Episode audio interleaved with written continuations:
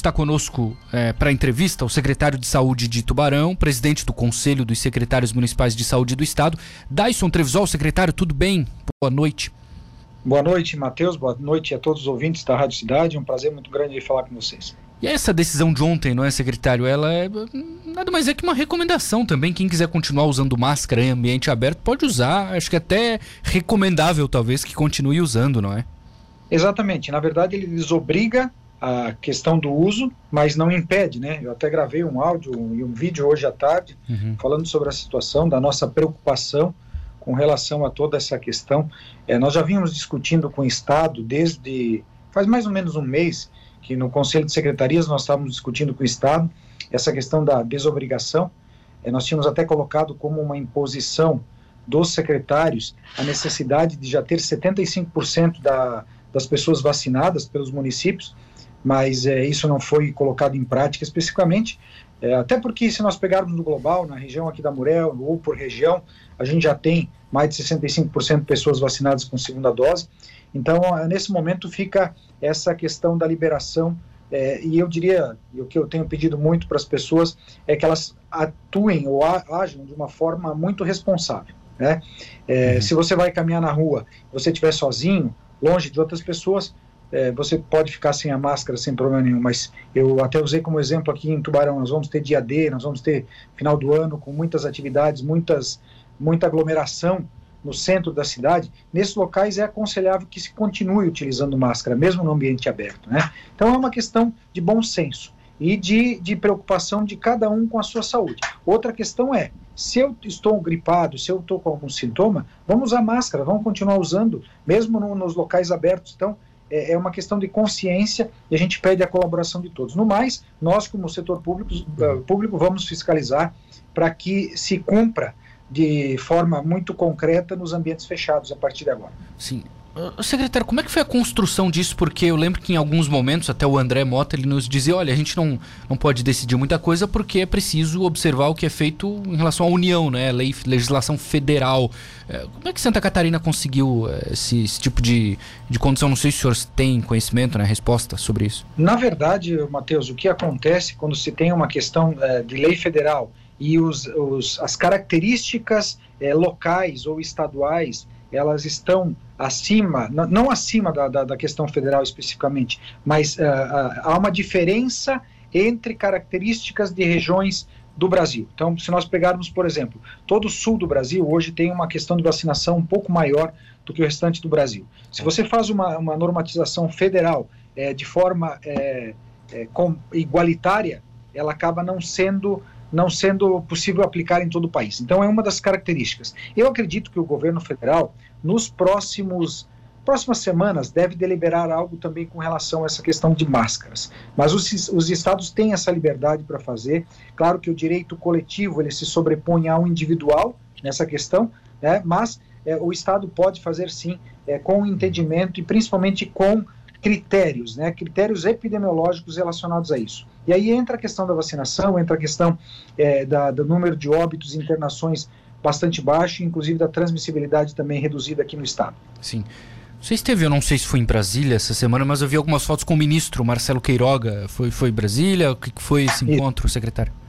É, é, nós temos, eu, como eu sou vice-presidente do Conselho Nacional de Secretarias Municipais de Saúde, além de ser o presidente aqui de Santa Catarina, nós temos reuniões é, todo mês lá em Brasília para discutir as ações relacionadas ao SUS. Então, nós tivemos um café com o ministro lá para a discussão, é, principalmente das ações do orçamento para o ano que vem e daquilo que vem pela frente na área da saúde. É, fizemos várias discussões, claro que muitas delas não, não chegou-se a uma, uma conclusão. Nós temos muitas ações necessárias na saúde, muitos é, avanços que devem ser feitos, principalmente como financiamento de recursos para os municípios, que é algo que é muito difícil a gente é, conseguir ampliar. É, recursos que o governo federal passa para estados e para os municípios, é, ele é muito baixo para algumas situações. Só para dar um exemplo aqui, nós é, recebemos 10 reais para pagar um médico especialista tá? Qualquer médico especialista, uhum. 10 reais a gente recebe do governo federal. Não, não tem profissional que trabalhe por esse valor. Nós, os municípios têm que investir aí em torno de 50, 60 reais a mais do que isso para contratar um profissional. Exames laboratoriais também tem a mesma coisa.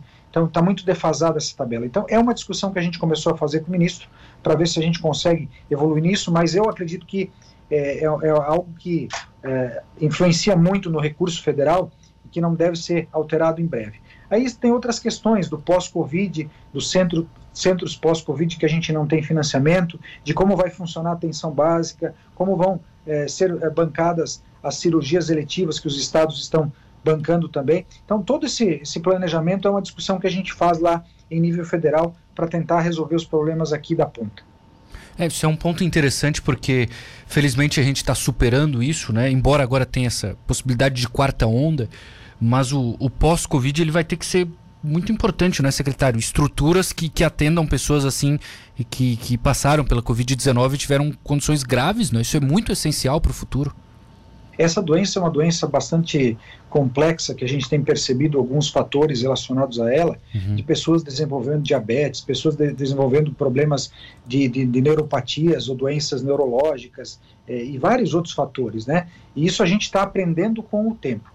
E esse, esses ambulatórios, como nós temos aqui hoje uma parceria com a universidade, um ambulatório pós-Covid, a gente vai ter que ampliar esse serviço. Né? Todos os municípios vão ter que ter, é, os estados vão apoiar, o governo federal deve apoiar também essa situação.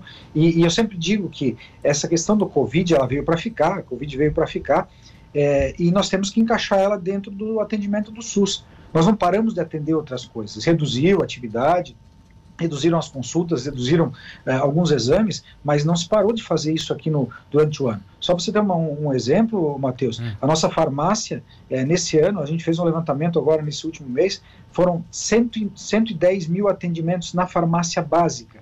Né? Nós tivemos 350 mil atendimentos em postos de saúde, então eh, só aumenta a atividade, só aumenta a procura por esse serviço, e a gente tem que buscar também o, o respaldo do governo federal cada vez mais para trazer recursos para os municípios, para que os, os, municípios não fiquem bancando como no município de Tubarão, tem que bancar hoje em torno de 60% ou até mais do custo total da saúde é, com recursos do município. Sim.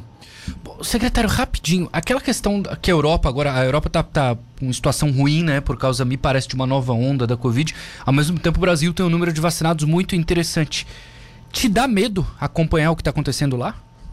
Olha, na verdade, o que a gente tem percebido e que tem que ficar bem claro para todo mundo é assim: como a Covid veio para ficar, é, as pessoas vão pegar o coronavírus. Vai aumentar o número de casos em alguns momentos uhum. sazonais, em momentos de inverno, como acontece com a gripe, como acontece com outras doenças é, transmissíveis a, a, o fato das pessoas relaxarem vai fazer com que aumente o número de casos. O que é importante ressaltar que mesmo com esse aumento de casos, o que tem acontecido na Europa, tem acontecido aqui também, é que as pessoas não têm agravado e não têm morrido, principalmente aquelas, né, e exclusivamente, eu diria em algumas, algumas situações, aquelas que estão com o esquema vacinal completo ou que estão com a dose de reforço já feita. Aqui tem acontecido isso, na Europa tem acontecido isso. Então, o que a gente tem que fazer nesse momento é pensar que a vacinação, é, mesmo que a gente tenha que refazer todo ano, de tempos em tempos, ela tem salvado vidas. E é isso que preocupa mais. A Covid veio para ficar e a transmissibilidade vai acontecer. Preocupa? Sim. Mas a gente, é, é, eu acredito que aqui, assim como nós não sofremos tanto com a terceira onda, nós talvez possamos é, passar por essa quarta onda que está acontecendo no mundo. Só que nós precisamos da colaboração de todos, como aconteceu até agora. Isso, tomando vacina, sem dúvida. Exato. Secretário, obrigado por nos atender. Bom trabalho, boa noite. Muito obrigado também, um abraço a todos. Vamos continuar nos cuidando e eu peço apoio de todos nessa questão da consciência. Assim como os tubaronenses, principalmente, eu posso falar por Tubarão, uhum. é, vacinamos mais de 75% já com segunda dose. Vamos fazer a mesma coisa com as máscaras, sermos responsáveis usem quando perceberem a necessidade. No mais, eu agradeço o apoio de vocês, um grande abraço, boa semana.